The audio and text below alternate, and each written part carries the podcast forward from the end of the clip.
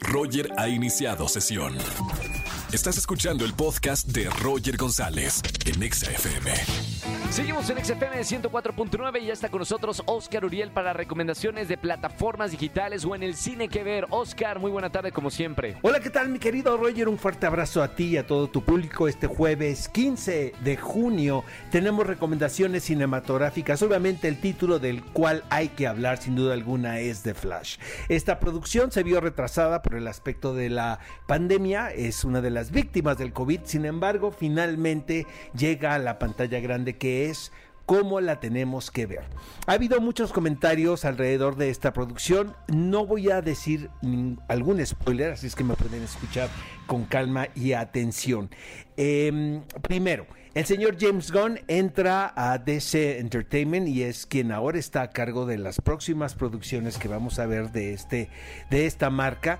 Entonces esta película se quedaba como en el limbo. ¿Cómo es que iban a unir las nuevas propuestas y el nuevo planteamiento y, los planes que acaba de anunciar el señor James Gunn con una película que se produjo antes? Eh, no les voy a decir cómo, eh, hay algunos puentes ahí, sobre todo en las escenas postcrédito, pero creo que es una película que se puede disfrutar por sí sola. Es una aventura eh, estelarizada por este personaje, Barry, que, quien es uno de los superhéroes más queridos de, DC.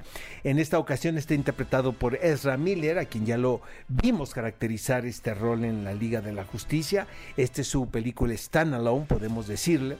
Y bueno, pues no voy a decir nada que no hayamos observado en los trailers que se han publicado estos últimos meses. Hay algunos viajes en el tiempo, hay visitas de algunos personajes muy queridos de, este universo.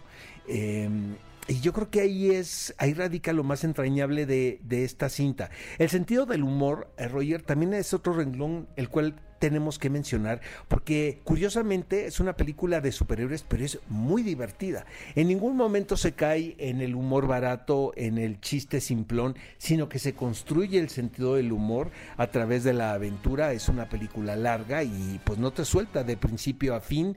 Eh, tiene que ver más ah, con Flashpoint. Eh, está también la presencia de Maribel Verdú, quien caracteriza a la mamá de Barry, quien juega un papel muy importante, probablemente el detonador de toda esta aventura.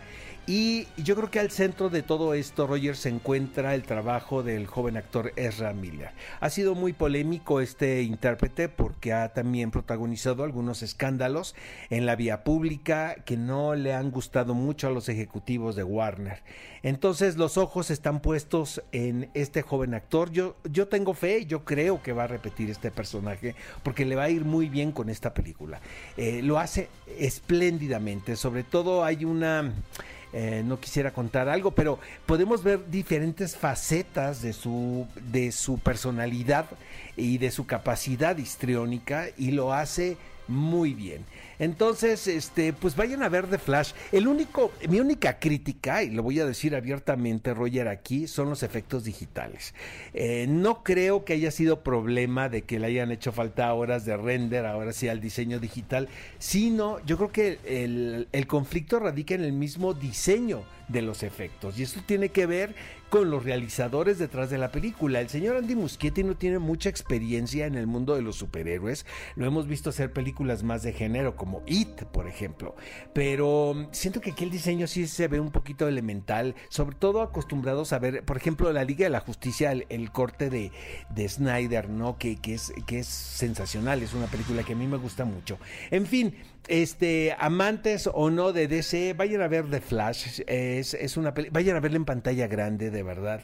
No se esperen a verlo en plataformas, porque yo creo que la manera de disfrutarlo es en una sala cinematográfica. Y ya para finalizar, mi querido Roger, quiero invitarles a todos al teatro. Vengan este fin de semana. Estamos en el Teatro Milano, una obra muy entrañable titulada La Golondrina. Nos ha ido eh, excelente, muy buenas críticas también. Estamos los viernes 8.45, sábado y domingos 5 y 7 y media. Protagonizan Margarita Sanz, Alejandro Puente y Germán Braco. Y los esperamos. Me gustaría verlos a todos en el teatro y, darles un fuerte abrazo. Nos escuchamos el próximo jueves, mi querido Roger. Gracias, querido Oscar. Escúchanos en vivo y gana boletos a los mejores conciertos de 4 a 7 de la tarde por Exa FM 104.9.